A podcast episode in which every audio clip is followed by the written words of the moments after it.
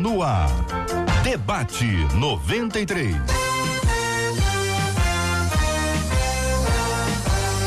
Realização 93 FM. Um oferecimento Pleno News. Notícias de verdade. Apresentação J.R. Vargas. Alô, meu irmão, alô, minha irmã. JR já chegou, já está aqui preparado para mais um debate 93. Daqui a pouquinho ele vai soltar a voz dele. Hoje dele aqui para você que está começando com a gente essa segunda-feira, mais uma semana com a graça do nosso Deus. Vamos apresentar aqui a nossa mesa, os nossos debatedores ilustres que já estão aqui preparados começando pela direita, tá, Lelê? Lembrando para você que a gente também já está online aí na nossa live de abertura no Facebook. Então corre pro Facebook para você acompanhar a gente. Ali no nosso lado direito, Reverendo Márcio Siríaco. Siriaco. Dou a introdução no, no, no, com acento errado, Siriaco. Ao lado direito dele, a nossa menina da mesa, a pastora Daniela Queiroz. E aqui, ao meu lado direito, pastor José Magalhães Furtado, nosso presidente. Todo mundo preparado. Já. Muito bem, Marcela Bastos, muito bem. Abriu muito bem o programa, tô com a voz um pouco assim em recuperação. Maldosos vão dizer que foi por causa do jogo, não tem nada a ver com o jogo mas acabou que no final das contas as coisas se misturam e é difícil provar que não foi, né? Mas eu tenho que ficar aqui num tom um pouquinho mais baixo, não pode subir o tom em hipótese alguma, mas fomos aí apresentados e com a abertura muito bem feita pela Marcela Bastos, né Marcela? Hoje tem novidade aqui no debate? Hoje nós temos novidade aqui no ar, a gente começa a missão Solidariedade, porque todo mundo sabe que quinta-feira agora é dia de ação de graças, tempo de comunhão, tempo de reflexão. E essa semana a nossa equipe de jornalismo vai contar histórias de pessoas que acabam doando um pouquinho do seu próprio tempo em prol do outro. Então, a nossa equipe foi a diversas cidades do estado em busca de exemplos que podem, desses exemplos aí que podem nos inspirar nessa missão de solidariedade. E na primeira matéria de hoje, JR, só foi lá na minha terra, lá em Duque de Caxias, Aí conheceu o dono de uma confeitaria que tem amenizado a fome de moradores de rua e de famílias pobres, porque todos os dias uma cesta de pães é colocada em frente ao estabelecimento e quem não tem o que comer encontra ali um gesto de amor e de sobrevivência. Daqui a pouquinho, no debate 93. Maravilha, Marcela Bastos. Estamos juntos no debate 93. Tema 01 do programa de hoje, minha gente. Meu grande desejo é servir a Deus. Isso se tornou real quando fui convidada para ser obreira na minha igreja. Eu estaria completamente feliz e realizada não fosse o fato de ouvir dos meus pais que antes de ganhar o mundo eu devo ganhar a minha casa. Eles estão certos nessa avaliação? Devo parar meu ministério só porque meus pais estão me desmotivando? E se os da minha casa não quiserem Jesus, isso significa que não posso ganhar os de fora? Como descobrir a hora certa de abraçar o chamado de Deus? Eu quero ouvir a sua opinião e a sua voz. Pastor Márcio Siriaco, bom dia. Bem-vindo ao Debate 93. Bom dia, JR, debatedores, ouvintes da 93. Mais uma vez um tema muito atualizado, muito real. Um tema que temos percebido aqui, estamos observando que é exatamente o que diz respeito ao chamado específico, algo específico, né? Servir a Deus, servir ao Senhor na igreja, todos nós somos chamados a fazê-lo. Mas aqui há uma questão em que envolve exatamente aquela dedicação como prioridade, como algo único na caminhada, né? E eu quero dizer que este tema ele tem bastante conta muito pouco, bastante da minha história. Eu quando também tinha 20 anos, contei para o meu pai que recebi o chamado de ser pastor, e aí eu ouvi assim de meu pai: "Tem certeza?" E esse tem certeza, né? Me trouxe a reflexão e aí nós conversamos bastante. E aí meu pai trouxe a memória dizendo o seguinte, meu filho, servir ao Senhor nesse chamado específico, você precisa deixar coisas, você precisa pensar na sua vida, né? Então, vá com cuidado, né? Vá com cuidado olhando isso, né? Por conta disso, é, foram 20 anos para efetivamente eu assumir o um ministério pastoral, né? Ouvi ali a palavra de meu pai, fui cuidar da minha vida profissional, fui construir a minha casa. E enquanto chegou em determinado momento, é, na minha vida profissional, o Senhor falou assim: agora acabou, agora venha. E aí me colocou dentro de uma igreja para assim ser pastor, né? Então não estou dizendo que isto é uma receita, né? Mas cada situação, cada caso, o Senhor comunica e o Senhor fala. Pastora Daniele Queiroz, bom dia, bem-vinda. Bom dia, JR. Bom dia, pastores. Bom dia, ouvintes. Bom dia, pessoal do Facebook. Eu acredito que o que Jesus falou em Mateus 10, entre 34 e 37, os versículos, é muito importante da gente pontuar como uma diferenciação de você seguir a Jesus no âmbito da salvação e essa especificidade do chamado. Então, quando a gente pensa na questão da salvação, aí sim o filho ou o cônjuge ou o pai e a mãe em relação a qualquer outra pessoa da parentela, não deve pensar na pessoa, não. Ela deve seguir a Jesus.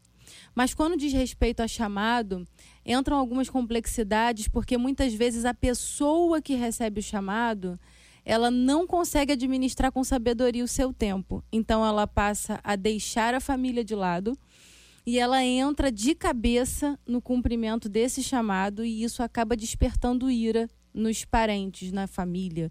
Então eu acredito que em relação a chamado, o ponto chave é esse equilíbrio entre administrar o tempo da família e o tempo do chamado. Lembrando que quem também não cuida dos seus, não cuida dos domésticos, ele está pecando, ele está errando na hierarquia de valores. Então, esses dois pontos eu creio que são muito importantes. Salvação indiscutível, chamado precisa ser administrado com equilíbrio. Pastor José Magalhães Furtado, bom dia, bem-vindo. Sua opinião sobre o tema. Bom dia, JR, colegas da mesa e esse público maravilhoso que faz desse debate campeão de audiência. Nos evangelhos, sobretudo, Jesus com seus discípulos e alguns seguidores não nomeados, não identificados, eles sempre têm alguma coisa para ensinar, né? Como a pastora colocou, nesse momento especial, eu gosto muito de Mateus 10, é, as pessoas são desafiadas a algumas ações que até aquele momento só Jesus fazia. E ele disse: cure enfermo, limpe leproso, ressuscite morto. Você recebeu de graça, você de graça vai dar. Então, é, ninguém começa fazendo milagres como Elias, como os grandes profetas. A gente começa no primeiro degrau, depois o segundo, depois o terceiro, e é Deus que vai dando o tom. Né? Na questão da, da nossa ouvinte, eu ouvia isso quando eu era bem novo. Né? Aceitei Jesus com 11 anos de idade, já ouvia nessa época. Né? Essa, entre aspas, implicância não, não implica com o outro que tem o mesmo chamado, não implica com não sei quem da igreja, mas com quem está perto, a implicância é com quem está perto, né? Nós chamamos de implicância, né? Se for falar com o pai e com a mãe, vai dizer, não, é excesso de zelo. Tudo bem, seja como for, né? Agora, quem foi chamado terá que dar conta do seu dom. Independente do papaizinho amado, da mamãezinha amada, foi chamado, você vai responder, porque quem chamou vai cobrar curou enfermo, limpou leproso, anunciou a palavra, né, buscou o que estava perdido. Então eu acho que é, não vamos desprezar papai e mamãe. Um erro muito antigo, eu que sou bastante antigo, 37 anos de pastor, pelo menos, né? a gente via isso no passado, né? que era uma verdadeira guerra dentro da casa porque você tá orando demais, menino. Você tá fazendo jejum demais, menino. Tudo bem. É o papai, a mamãe, então vamos ter um pouquinho de paciência. Mas você tem que saber que você foi chamado. Chamado pode ser familiar, como no passado foi, mas o chamado é pessoal, né? Então tente equilibrar esses dois vetores, porque quem vai ganhar é o pastor, é a pastora. Eu tenho a impressão que pode estar havendo um, uma uma questão de interpretação de estrutura de igreja. Obreiro não é pastor. Obreiro é obreiro. Ele não é o pastor ainda. Ele deixou de ser um membro da, da igreja que não tem uma atividade, não tem uma responsabilidade na casa. Ele não é um diácono, ele não é um presbítero. Cada igreja tem a sua estrutura. quando vocês tratam um assunto sob o ponto de vista pastoral, ele tem um, um, um tema que não é o assunto aqui dentro do, da proposta que o ouvinte encaminhou, muito embora ele cite a palavra ministério. O louvor também é ministério e não é pastor. Quem trabalha na, na igreja, na, na, Na recepção. na recepção da igreja, é ministério e não é pastor. Mas o texto que a pastora trouxe, do Evangelho de Mateus, ele diz no versículo 37: Quem ama seu pai ou a sua mãe mais do que a mim, não é digno de mim. Quem ama seu filho ou a sua filha mais do que a mim, não é digno de mim. E esse termo digno ou a dignidade, ele aparece na Bíblia em várias ocasiões. Uma delas é quando o centurião diz que ele não é digno de que Jesus entre na casa dele. Em Apocalipse, João diz: digno é o cordeiro que foi morto. A dignidade é algo muito precioso do ponto de vista bíblico. Daí a pergunta: se alguém estiver sendo chamado por Deus para qualquer atividade na igreja que implique em dedicação de tempo, chamado por Deus.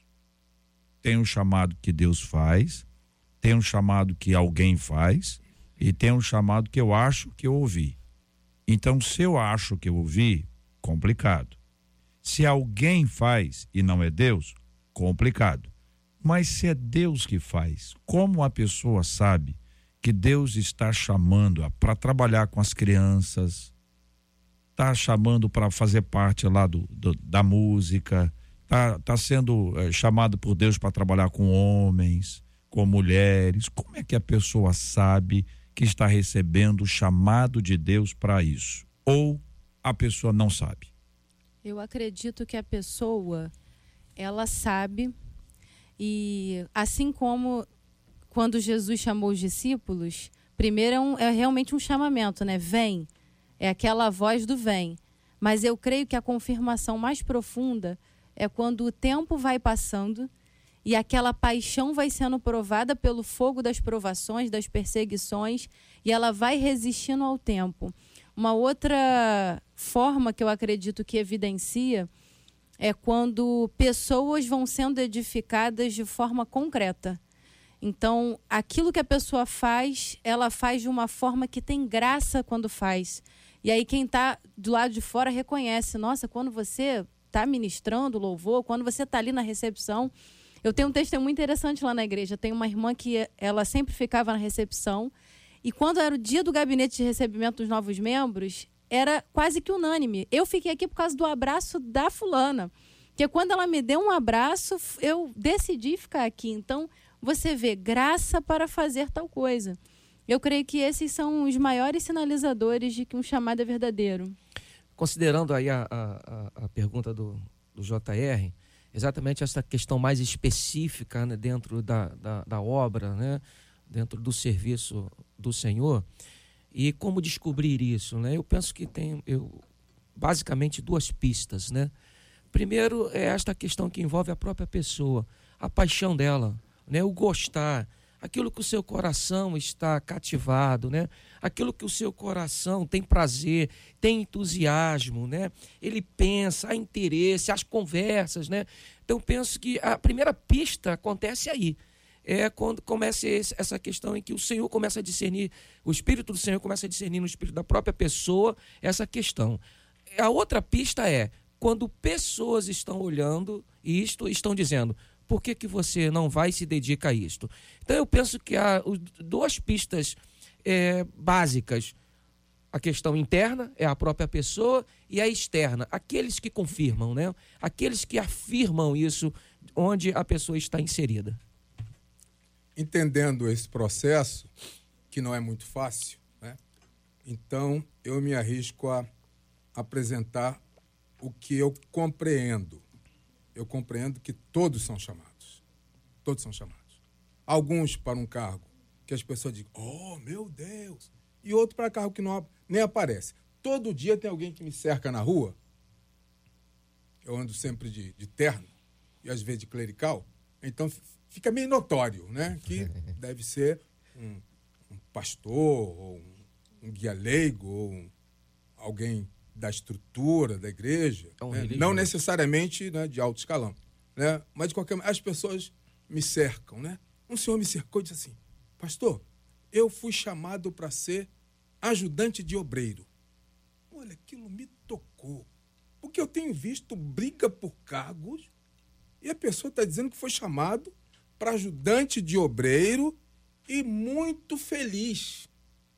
Queria que se orasse por mim. Eu digo, claro que vou orar, não só agora, mas vou continuar orando por você. Ele disse, só tem uma coisa, eu ainda sinto que eu não estou completamente liberto, não sei o que mais. Eu digo, isso é um, de um detalhe, isso é um pormenor. Aquele que te chamou pode te curar. Aquele que te chamou pode te abençoar. Aquele que te chamou pode te dar limites, né? O que você precisa é agradar aquele que te chamou. Eu acho que é o nosso papel, independente do que nós vamos fazer, né? Como a pastora disse, alguns algumas posições são mais notórias, dão status, não sei mais o quê, mas Deus não está atrás de status. O poder concedente é da Trindade, é dele, é do Filho, é do Espírito Santo, cabe a nós obedecer. Pergunto a vocês. Este aspecto está relacionado ao dom e talento ou aos dons e talentos que Deus me deu, são dons do Espírito, são talentos concedidos pelo Pai, há parábolas que contam isso e que descrevem que isso vem de Deus, isso tem uma fonte, isso não nasce em mim. Embora eu possa ter aparentemente um talento, por exemplo, musical, ou um talento de, de acolher as pessoas, e parece que é uma coisa minha, que é uma característica pessoal. Alguém pode dizer, olha, o irmão, ele tem um. Ele, ele, ele acolhe a gente de maneira diferente, a irmã acolhe a gente, mas isso não é da própria pessoa, embora pareça, porque é inato, já desenvolve ali, já uhum. cresce com isso e, fala, e dá essa impressão. Tem a ver com dons e talentos ou tem a ver com alguma necessidade que Deus estabeleceu, ou seja, para um fim específico. Eu posso não ter essa habilidade, talento e dom, normalmente, mas há uma necessidade aqui então, por causa dessa necessidade, o Senhor me capacita para o exercício deste ministério aqui. E se este ministério for completado, se essa missão for cumprida, eu deixo de ter essa característica aqui e volto a ter uma outra, ou quem sabe outras de, de, diferentes. Ou seja, é uma coisa que Deus já me deu, já é, é minha, dons e talentos, ou é algo que Deus pode me dar para um fim específico? Eu acho que tudo isso acontece ao mesmo tempo. É, já que eu comecei, vou falar então. Sim, tá, certamente. Tá, obrigada. É, eu acho que essa, essa dinâmica acontece simultânea. Uma coisa é certa. É, Jesus só chamava pessoas que estavam ocupadas. Então, muitas vezes, quando a pessoa chega na igreja e ela ainda não tem certeza de qual é o seu chamado específico, ela vai começar a ajudar em tarefas que não exigem tanta especificidade. Né? Então, ela vai começar a pedir para varrer o chão, para ajudar na cantina, ela pode ir para a portaria da igreja, ela começa a se movimentar dentro da obra de Deus. E aí, nesse sentido, tem momentos que a pessoa vai cobrir uma necessidade. E eu penso que quem é servo, quem tem o Espírito de Cristo, quem tem um coração em Deus, que é servo, ele vai realmente estar tá disponível para servir em qualquer lugar. E aí, dentro dessa coisa de suprir necessidade, você pode receber graça para o momento. Sim, você pode fazer um curso, uma aula e se resolver. Mas depois disso, vem sim o chamado específico. É o que eu acredito. O JR nos trouxe, nos provocou uma reflexão bem profunda com essa questão, né, que envolve vocação, né, e, e chamado, né. É, penso eu exatamente porque igreja é corpo e é corpo de Cristo. Né? Ela, como corpo de Cristo, pessoas, a, aquele que é convertido, que tem a sua vida transformada, é colocado pelo Senhor dentro deste corpo para exercer uma função, porque senão não teria sentido. Né? Você está dentro de um corpo e não ter função. E claro que o Senhor coloca os dons espirituais, presenteia, por isso que é dom, é graça, é dado, né? é presente dado pelo Senhor, para que este possa exercer o seu serviço muito bem feito neste lugar que se chama corpo de Cristo. E claro que os talentos, aquilo que é nato da pessoa é considerado. Eu creio que o Senhor considera isto, né? Porque sendo o Senhor criador do homem, ele considera isto também quando presenteia com os dons aquele que será colocado dentro da igreja, que se chama corpo de Cristo.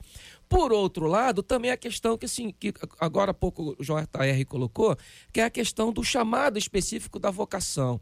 Né? De determinados lugares, claro, você tem uma vocação mais específica para determinadas ações. A própria palavra de Deus fala que o Senhor chamou profetas, chamou mestres, né? chamou apóstolos e foi chamando líderes e foi chamando aqueles especificamente para conduzir o corpo de Cristo e conduzir a sua igreja. Penso também, bem colocado pelo, pelo JR, é que também pode ser temporário. Quando você olha para o contexto bíblico, você vai ver os profetas maiores que começaram o seu trabalho e foram até o final, mas vamos perceber os profetas menores, que em determinado momento fizeram a ação e saíram de cena. Por exemplo, Amós. Amós, um boiadeiro. Amós foi lá, fez o seu trabalho, sumiu, saiu de cena. Né? Então eu penso também que o Senhor, em determinado momento, por uma necessidade, por um momento ali momentâneo, não tem, chama alguém, faz o serviço, agora sai de cena. Eu, eu vou colocar outro. Por, até porque a seara é do Senhor. A igreja é do Senhor. O reino é do Senhor. E ele faz esse trabalho muito bem feito.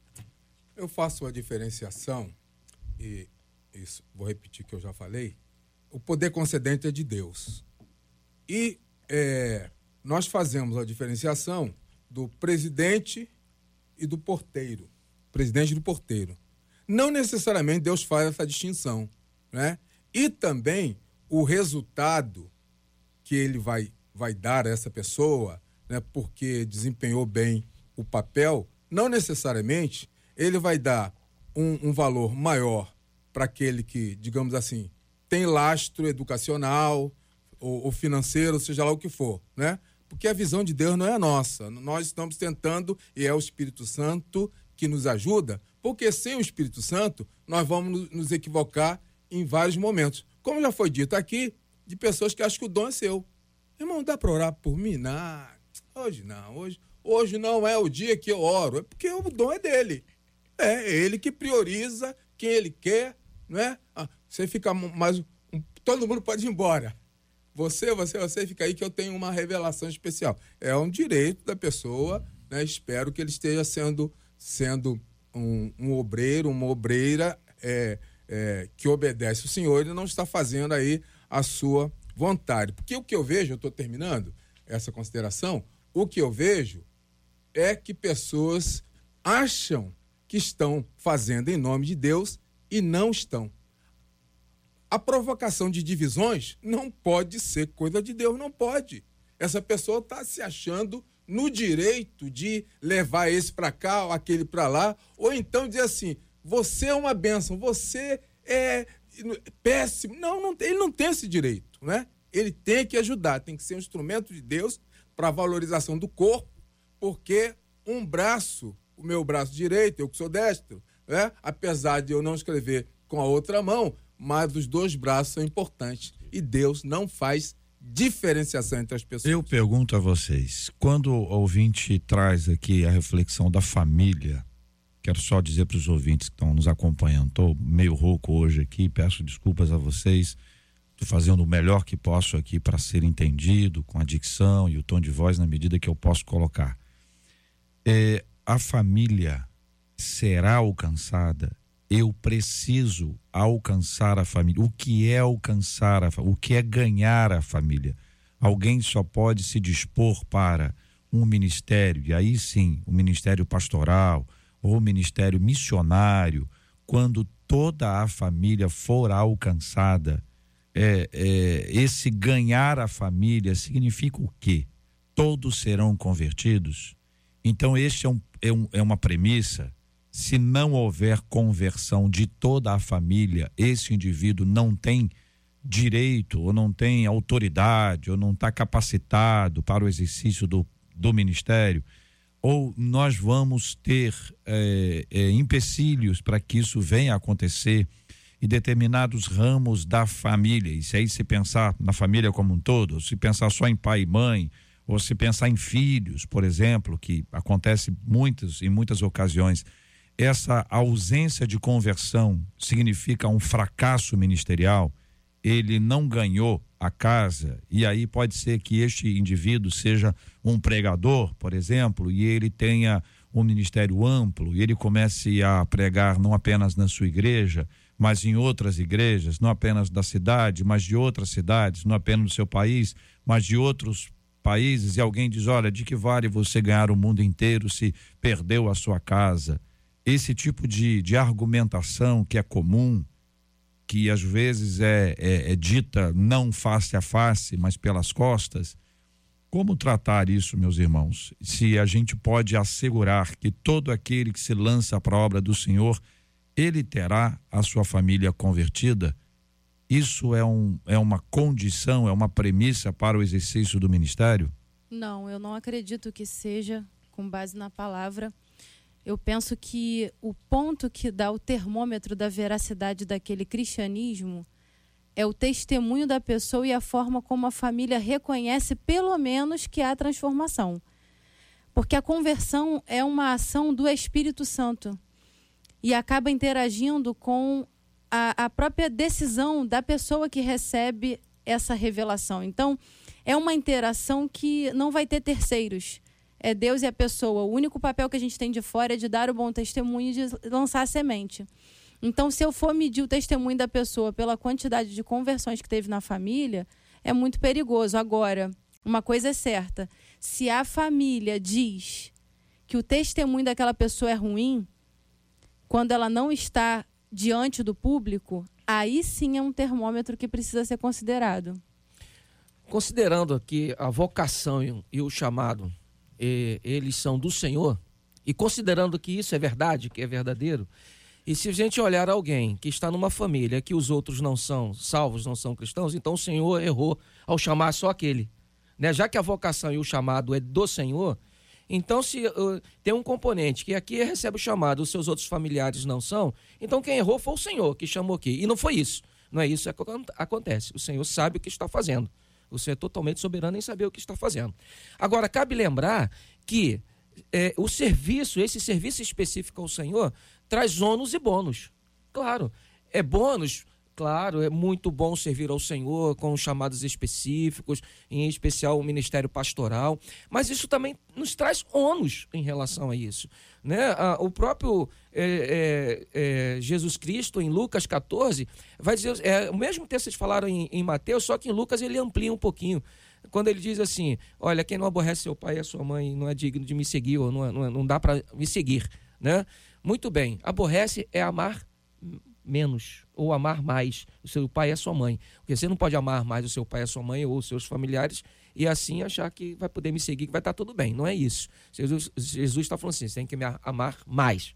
Depois ele diz assim: olha, quem é aquele que vai começar a construir e não planeja seu, a sua construção? Quem é aquele rei que vai à batalha e não planeja a sua batalha? O que, é que Jesus está falando? Cuidado.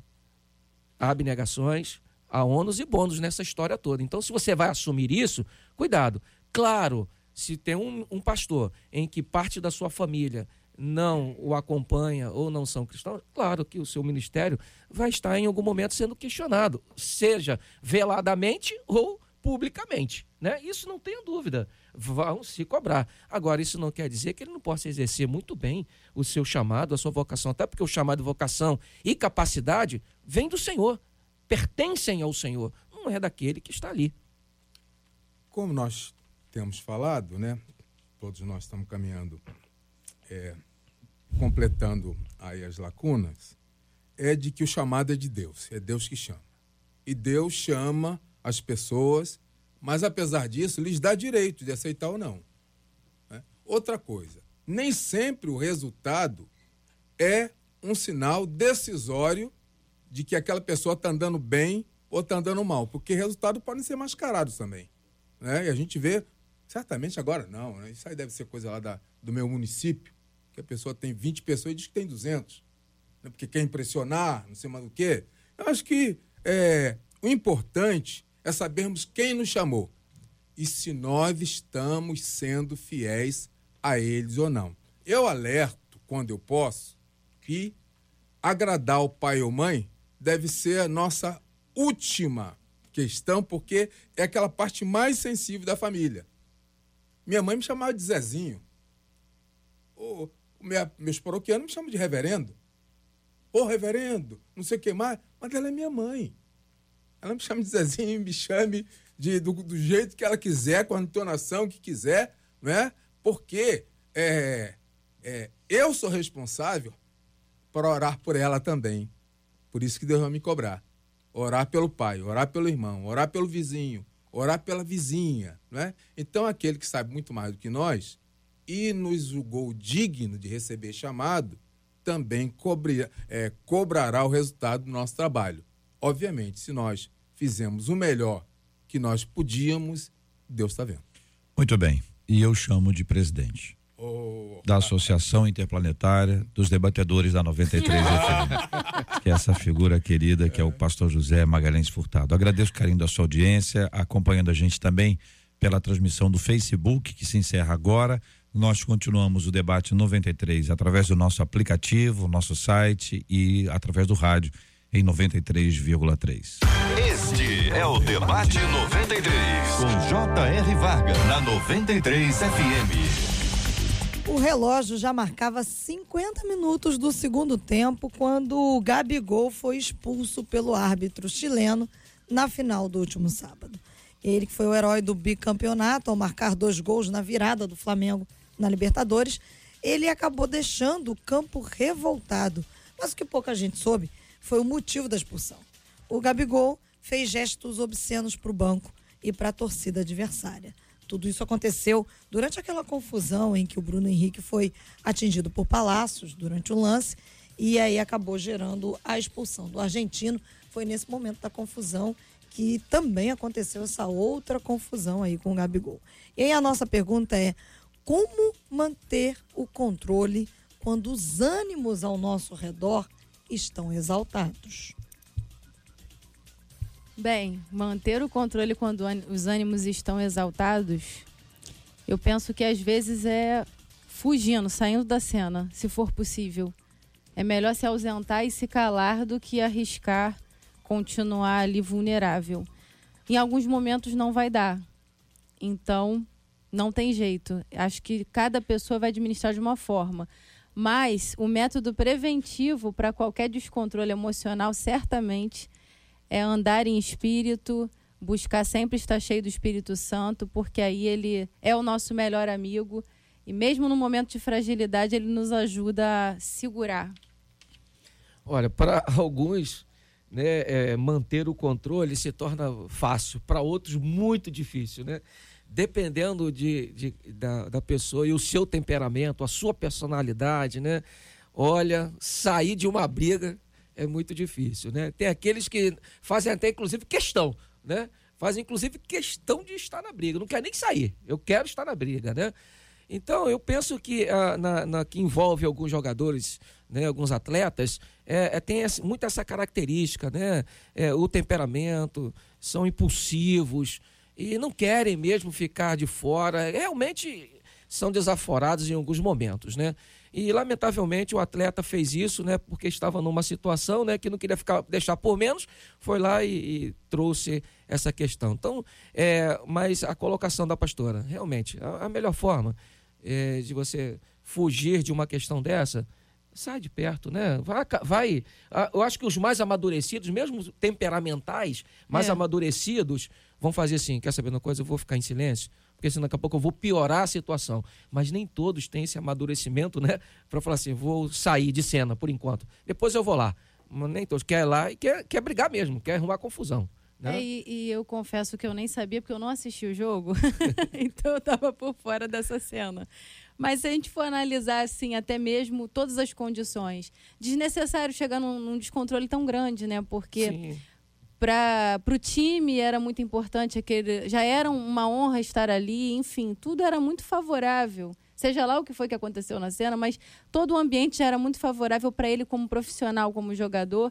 Então bastava realmente deixar rolar e enfim aguardar eu, os resultados. Eu, eu gosto de jogar meu futebol né? A gente até brinca lá quando quando nós estamos lá entre entre os amigos cristãos e fala assim: quer saber como é que o pastor vai ser? Bota ele no campo de futebol. Bota ele no campo de futebol, você vai sacar logo quem ele é. Né? É porque ali você percebe quem vai ser, né? Porque o campo de futebol, né? O, o, esse, esse, esse esporte, né? Que é muito mais ativo, né? É muito com sangue quente, né? Vai aflorar né? nessas questões Há uma da questão diferenciada né? aqui é que é um ambiente de trabalho. Não é? é como se vocês, no ambiente de trabalho de vocês, por pressão, por qualquer questão, começassem a fazer coisas que são inadequadas e que essas coisas é, podem prejudicar o resultado de toda a equipe. Ah, é esse o tema, não é? é, é o temperamento, a reação, é, pressão no ambiente de trabalho. Uhum. Não é o lazer dele. Ele ganha muito bem para fazer o que tem que ser feito, não é? Não resta, eu sou flamenguista. Então estou falando aqui sem nenhum tipo de posicionamento contrário à, à figura dele. Acho até que é um tema pesado para ele, uma vez que a festa é grande, mas é a realidade dos fatos. A gente precisa aprender a ter esse controle, esse domínio. Uhum. Não é o caso dele. Foi expulso dos últimos dois jogos. Parece uma média bastante importante para um jogador profissional que trabalha com isso. Está no ambiente de trabalho. Você imagina se uma atitude ah, de temperamento exaltado fizesse com que no trabalho nós fôssemos tratados da mesma forma. Então eu cheguei atrasado à rádio, eu tô rouco. Então eu tô rouco hoje aqui, eu sou locutor de rádio, eu tô rouco. Chega minha chefe aqui e mostra para mim, amarelo. Marcou. Aí daqui a 15 dias eu chego atrasado, eu falto, ela me dá outro. É. Ah, vermelho. Então, se em todo o trabalho esse tipo de repreenda, ah, o, o, qualquer tipo de ação fosse uma coisa corriqueira, que a gente fala, o chefe fala com, com funcionário, a gente fala com colega, tem sempre um outro ambiente. No ambiente de futebol, o profissional é esse aí. É isso aí. Entendeu? Então, esse é um aspecto que envolve o seguinte: olha, o que eu estou fazendo pode prejudicar todo o meu time. Se eu sou um pai e se eu tenho uma atitude equivocada, eu prejudico toda a minha casa se eu sou um, um membro de uma igreja, eu tenho uma atitude equivocada, eu posso prejudicar toda a igreja. Então, quantas vezes a minha atitude individual ela pode prejudicar o grupo todo, seja o grupo que for, o grupo que for. Aqui é um time, pode ser uma outra coisa. E eu não levo isso em consideração quando isso sobe a minha cabeça. Em algumas ocasiões, vocês sabem muito bem disso, tem igrejas que não possuem estacionamento e o membro da igreja estaciona num lugar ah, equivocado. E vem o caminhãozinho lá e leva o carro. E o cara sai da igreja avisado por alguém, esbravejando, em algumas ocasiões até xingando, porque isso é um absurdo que foi feito. A guarda municipal é, puxou o meu carro, só que estacionou no lugar errado. É ilegal. Não pode. O errado é quem estacionou. De igual forma, parar na porta da casa de um vizinho, garagem que está ali, e o vizinho fica bravo e sai e xinga e briga e risca o carro, já dá margens a uma confusão. Estou dizendo que de uma pessoa que por causa da atitude dela, aquela pessoa que foi prejudicada pode olhar para a igreja e dizer assim: só tem gente desorganizada, só hum. tem gente isso, olha lá, é, todo mundo é assim. É essa a expressão que as pessoas fazem. Então é o indivíduo que prejudica o grupo. Então, é, eu, eu também tive certa dificuldade de poder entender os limites das pessoas. Né? Eu aceitei Jesus com 11 anos, como eu já falei. É, sou, somos três irmãos, eu sou mais velho. E me parece que eu acreditei no que minha mãe falou. Ela disse assim: quando eu não tiver, você é o responsável. Quando vocês dois forem para a escola, você olha o seu irmão. É, eu cresci com isso. Né? Até hoje, isso está na minha cabeça. Eu faço isso na igreja também. Né? Mas, diferenças à parte, eu tinha uma certa dificuldade, por exemplo, com o jeito de Pedro, né? que andava armado. Pelo menos uma vez na vida, ele estava armado. Né? E outra dificuldade com dois discípulos chamados filhos do trovão, Tiago e João. Né? Tem uma parte da Bíblia que diz que é, Jesus deitou no ombro, tá? mas tem outra parte da Bíblia né, que Jesus também os chamava de explosivos, né, filho do trovão. Né? Tem outra terceira, eu termino com, com ele para não marcá-los muito, né, que a mãe dos dois chegou para Jesus e disse: No teu reino, bota um deles aqui do, do teu lado direito, outro do teu lado esquerdo. É, Jesus é misericordioso. É, isso me deixa muito feliz. Apesar das nossas tendências, das nossas dificuldades, ele nos dá chance de mudar. E como é que eu faço? Que leio, que leia muita Bíblia, que estude muita Bíblia. Não deu jeito? Tem, temos profissionais fantásticos aí, já foi falado aqui, que podem ajudar. O que não dá para acontecer é um pai crente espancar um garoto, um filho, na frente ou não de outras pessoas. Ter uma medida dessas assim, porque não tem desculpa. Não se aceita isso nem do ímpio, como é que vai se aceitar do crente? Então, é uma responsabilidade. Nós somos chamados por aquele que nos perdoa, mas também cobra. Esse destempero emocional, o desequilíbrio, o temperamento que é de sangue quente, seja ele qual for daquela lista de temperamentos possíveis, como é que a gente faz para controlar isso, minha gente? Porque a pessoa que sabe, ela sabe que ela pode ser provocada a ponto de explodir. Se eu sei que eu posso explodir, eu preciso evitar de toda forma chegar no nível, porque quem sabe sou, sou eu. Eu posso ser provocado e a provocação pode ser uma estratégia exatamente para que eu exploda. E ao explodir, alguém vai dizer: tá vendo? Olha só, que coisa, hein? Que destemperado que é. Mas existem pessoas que parece que têm um dom de provocar o outro e sabem exatamente aonde dói e a hora que dói. Então começa na hora que dói, no lugar que dói, começa tum, tum, tum, tum, tum, tum, tum, até que o vulcão vai lá e entra em erupção. O vulcão explodiu, aí começa o negócio, o tamanho da larva. Larva quente, olha lá, destruiu tudo, olha lá. Por causa de quem? O vulcão. Só que quem botou fogo ali para o vulcão explodir, sai em geral de vítima, como se fosse uma pessoa. Então, então vamos pegar o outro lado aqui, os que provocam porque dizer apenas dos que explodem, eu acho que está bastante claro. Mas e dos que provocam? Não existem uhum. esses chamados provocadores? Existem e é, e é pecado também. Né? A Bíblia fala que é pecado você ficar incitando seu irmão à ira. Então, quem provoca de forma intencional, intencional. achando que essa é uma implicânciazinha e tal, está pecando também, assim como o destemperado que não busca, pelo menos, tentar se controlar. É, como o JR colocou a questão profissional, eu achei importante é, falar algo que é a questão da inteligência emocional ser treinada. Quando um profissional ele vai se lançar de forma profissional, muitas vezes ele treina exaustivamente o talento, a virtuosidade dele, mas não para para se preparar emocionalmente dentro das pressões que aquela profissão vai exigir. Então, eu acho que é muito importante a gente fazer essa colocação, porque tem pessoas nos ouvindo que estão ainda no sonho, no preparo. E aí vale a pena você parar para investir na sua inteligência emocional. Muito bem. Eu quero chamar a atenção daqueles que são chamados, conhecidos como provocadores, daqueles que falam demais, daqueles que perturbam as pessoas ou daqueles que colocam pilha podem ser também chamados de incendiários ou conforme a habilidade isqueirinhos. Tem gente que tem muita habilidade para ser isqueirinho. Coloca uma pilha coisa leve, coisa leve, só que é contínua. E num determinado instante, esta esse isqueirinho se torna na verdade um incendiário e acaba colocando fogo nesse processo todo. Então todo cuidado é pouco com isso.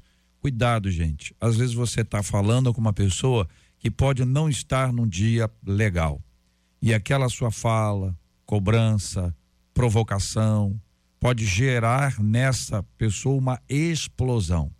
E depois que a pessoa explode, é, é hora de contar os caquinhos. Porque às vezes ela fala alguma coisa que não foi legal, é uma fala indevida, é uma fala equivocada e não tem volta.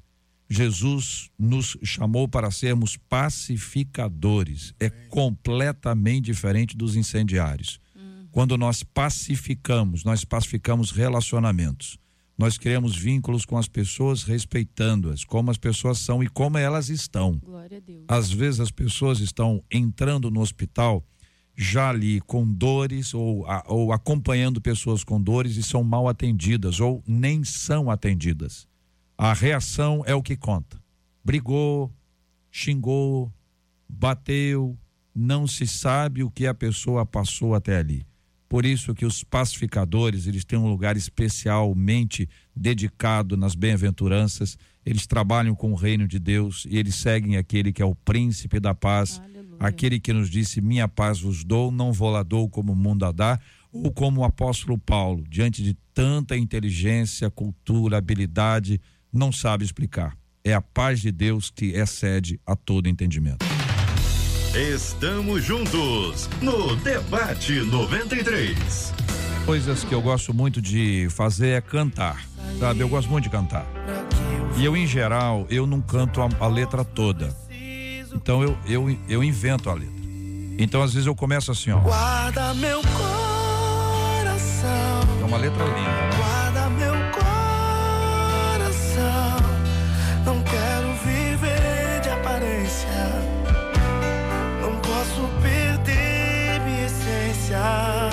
Alguém vai lá e inventa um final diferente para uma letra tão bonita, com uma interpretação tão especial e premiada.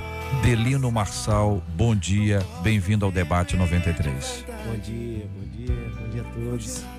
Uma alegria estar aqui com vocês. É, que assunto pertinente. Né? É. Tava aqui ouvindo, muito importante. Obrigado, viu, é, por essa oportunidade. Estou feliz de estar aqui e ao mesmo tempo aprendendo.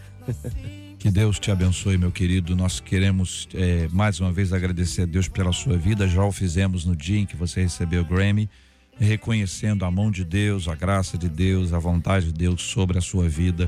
As suas músicas têm embalado muita gente. A música, você sabe muito bem disso, a música faz parte da nossa vida.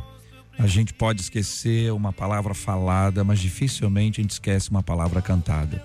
A palavra cantada, ela chega nas horas mais uh, oportunas da nossa vida. Eu me lembro de uma ocasião, Delino, em que eu estava eh, sendo internado no hospital, estava indo para UTI, estava indo para isolamento da UTI e eu tentava cantar as músicas e, e, e eu comecei a esquecer as letras.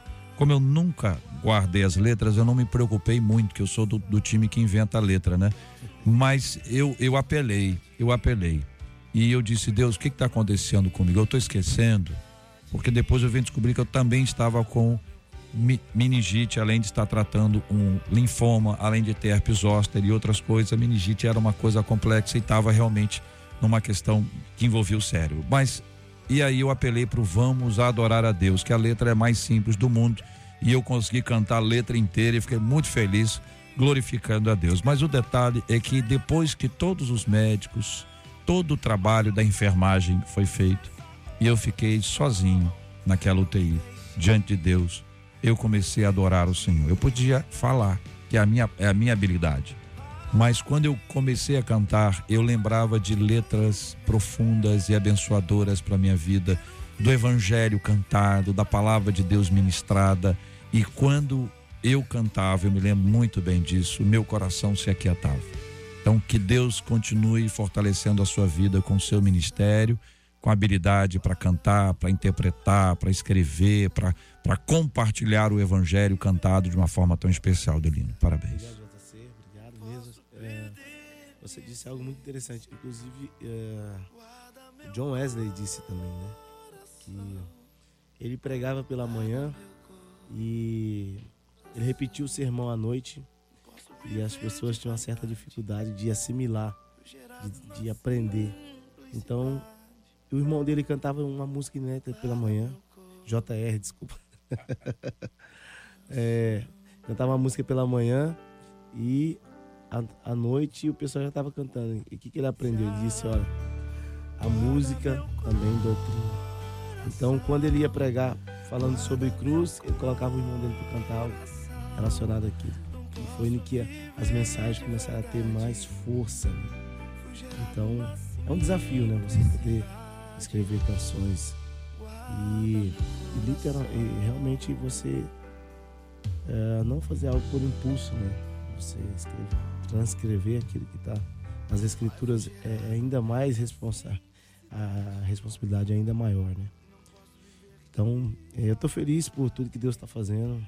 Realmente é a mão de Deus, não tinha eu não vou, nós saímos daqui do Brasil para a grande cerimônia né, do Grêmio Latino, com um coração muito apreensivo, é, confiando totalmente em Deus, é, feliz de poder só de estar tá lá para participar já, já, eu fui dessa vez eu fui o único do nosso time né tá representando a MK e também o Brasil eu fui o único né teve teve outros cantores sim de outras gravadoras mas eu falo assim daqui são, geralmente são mais de um dois indicados mas dessa vez é, só foi eu então é, a princípio tudo cooperou para não não dar certo né tudo foi grandes lutas até a gente chegar lá. Mas como a nossa vida está na mão de Deus e tudo que Ele faz, é, a vontade dele é boa, é perfeita e agradável. A prova de Deus nos dá essa, essa graça né, de trazer esse prêmio, não apenas para a MK, mas também representando o Brasil lá. Eu fiquei muito honrado de Deus ter nos presenteado. Foi a minha primeira indicação e voltamos aí com um prêmio. Graças a Deus. Graças a Deus. Delino, muito obrigado pela sua presença aqui no nosso debate 93. Que o Senhor te fortaleça, te guarde, te anime, te alegre e te dê sempre a bênção da, da ação do Espírito Santo. E eu acho que a gente precisa muito compreender os momentos da nossa vida. Existem canções para um tempo e canções para outro tempo. E existem algumas que são para todo o tempo. Então, às vezes, a gente precisa ter a canção para aquele tempo. É o tempo do consolo, é o tempo de acalmar, de, de, de tra trazer a tranquilidade, dizer que Ele é Deus e que Ele é Deus. Existe outro tempo que é guarda meu coração e, e, e de compreender esses processos que acontecem na nossa vida. Como existem outros tempos, que Deus te ajude e te mostre sempre o tempo. E que neste tempo você seja altamente usado pelo Senhor. Deus te abençoe, meu irmão. Obrigado, obrigado, JR. Obrigado a todos os irmãos aqui, pastores. Um prazer estar aqui novamente. Deus abençoe. Amém. Muito obrigado. Delino Marçal aqui no nosso debate 93 de hoje. Se eu não tivesse rouco hoje, eu ia cantar com ele, entendeu? Mas é porque eu tô muito rouco hoje, aí ele foi salvo por isso. São 11 horas e 56 minutos. Marcela, nós temos a nossa série que vai ser apresentada hoje, começando agora aqui no debate 93. Fernanda Paredes é quem vai contar essa história de solidariedade que acontece lá na Baixada Fluminense pra gente hoje. Missão, missão. Solidariedade.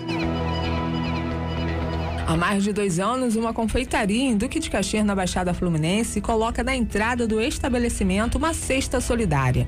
É a oportunidade para moradores de rua e pessoas pobres terem o que comer.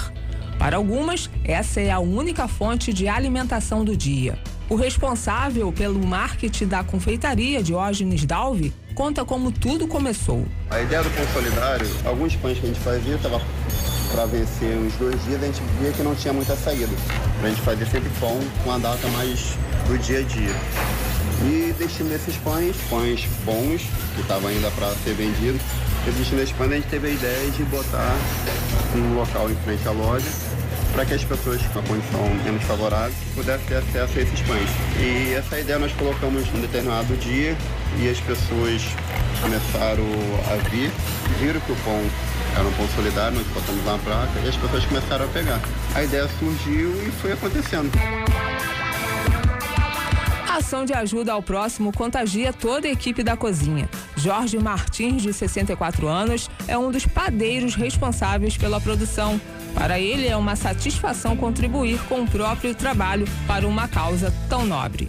Fazemos uma fabricação de pães diária, já visando as pessoas que não têm condições de comprar o pão, o morador de rua que passa, pega. E a gente tem o prazer de cuidar bem dessas pessoas, traz uma satisfação enorme, uma alegria enorme de ver que as pessoas passam e se sentem bem. Os pães são colocados no cesto quatro vezes por dia, duas vezes pela manhã e duas à tarde. Mesmo assim, em algumas ocasiões é preciso fornadas extras. São vários os tipos de pães: francês, doce, broas, mini brioche. Pelo menos 30 pessoas são atendidas diariamente.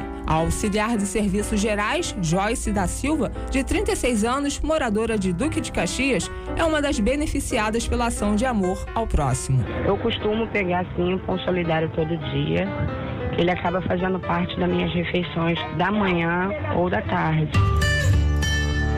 O gari Alexandre Ferreira, de 40 anos, morador de Duque de Caxias, também pega o pão dele todos os dias. Essa ação que estão fazendo eu acho bonito. As pessoas carentes, pegar pão aí, ajudando. Está fazendo uma ação boa. É, eu pego, eu trabalho aqui varrendo.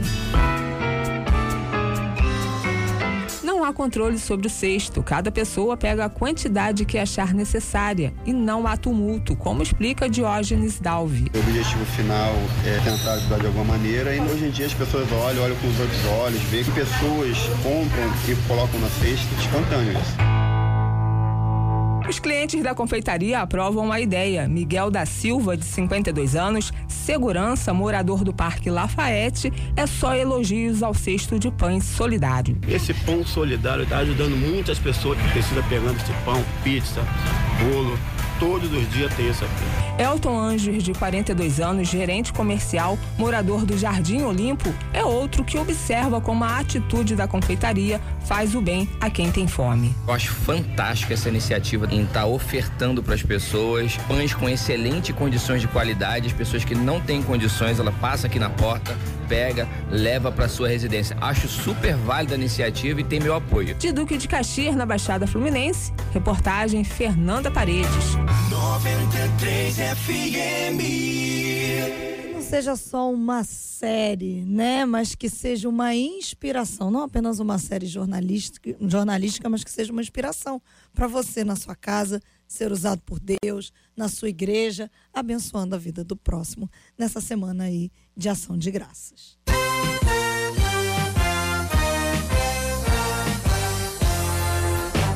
nossos debatedores especiais de hoje. Pastora Daniele, muito obrigada. Muito obrigada, Marcelo. Obrigada, JR. É sempre uma alegria muito grande estar aqui. E eu deixo o meu abraço especial para todos os ouvintes e para todo o povo da Igreja Batista Vale de Bênção, a minha amada igreja. Reverendo Márcio, muito obrigada. JR, debatedores, ouvintes da 93, é, considero sempre um privilégio estar aqui com vocês. E hoje eu mando um abraço especial para o casal é, Ângelo e Valtânia, membros de minha igreja, e também o reverendo Valcir Gonçalves, que hoje faz aniversário. Ele é pastor da quarta igreja presbiteriana em Juiz de Fora. Pastor Zé, nosso presidente, obrigada. Eu agradeço a oportunidade e mando um abraço a toda a população metodista. Ontem nós encerramos o nosso concílio, né, a propaganda que estaria aqui, então tem uma multidão nos ouvindo eu quero agradecer a cada um deles e orar a que Deus continue abençoando todas as igrejas. Amém. Vamos dar parabéns, porque ontem foi aniversário da pastora Solange, ela que é da Assembleia de Deus Caminho para o Céu, ali no Complexo do Alemão. E também foi aniversário da missionária Luciana, ela que é esposa do pastor Alex. Eles são da Assembleia de Deus Vida Transformada ali em Santa Rita. Hoje já é aniversário do, do pastor Marco Antônio Bandeira, da Assembleia de Deus de Nilópolis. Também é aniversário do pastor Carlos Chagas, da Assembleia de Deus Céus Abertos em Nilópolis também. Ah, do pastor, os, dos dois pastores da mesma igreja hoje, ó. Pastor Ricardo e pastor Renato, eles que são da igreja missionária Fruto do Espírito lá na Taquara. Aniversário do pastor Jeconias Ribeiro, que é da Assembleia de Deus Restituição e Vida de Miguel Couto. Aniversário do reverendo Valci Gonçalves, da Quarta Igreja Presbiteriana em Juiz de Fora. E JR, muito tempo ninguém mandava pra gente, né? Hoje, 29 anos de Queimados. Parabéns, Queimados. Turma querida, muitos ouvintes amados nossos nos acompanhando de Queimados. Obrigado, parabéns pra cidade. Um beijo para todo mundo que está nos acompanhando. Até amanhã, com a graça do nosso Deus, se assim Ele nos permitir, JR. Que Deus abençoe a sua voz e amanhã, se você esteja prontamente recuperado com a gente. Amém. Que assim seja. Obrigado. Vamos orar, vamos agradecer e vamos orar pela cura dos enfermos, consola os corações enlutados, em nome de Jesus. Senhor, obrigada por mais um debate. Obrigada porque o Senhor tem feito com que centenas de milhares de vidas sejam abençoadas pelo som que sai desta rádio. Nós agora te apresentamos todas as pessoas que estão passando por um momento de luto, que estão num hospital, que estão passando por aflições e necessidades. E como igreja, nós pedimos ao Senhor que venha com consolo, com provisão, com restauração e cura. Pai, te apresentamos também a pastora Solange, a missionária Luciana, o pastor Marco Antônio, pastor Carlos, pastor Ricardo e Renato, Jeconias e o reverendo Valci. Todos esses servos do Senhor estão completando mais um ano de vida e nós pedimos ao Senhor que os abençoe de forma poderosa e extraordinária. Também pedimos a Ti, Senhor, a bênção e a paz sobre o município de Queimados e que haja sempre, Senhor, a Tua salvação sobre este lugar. Que este seja um dia maravilhoso na Tua santa presença, em nome de Jesus. Amém. Que Deus te abençoe.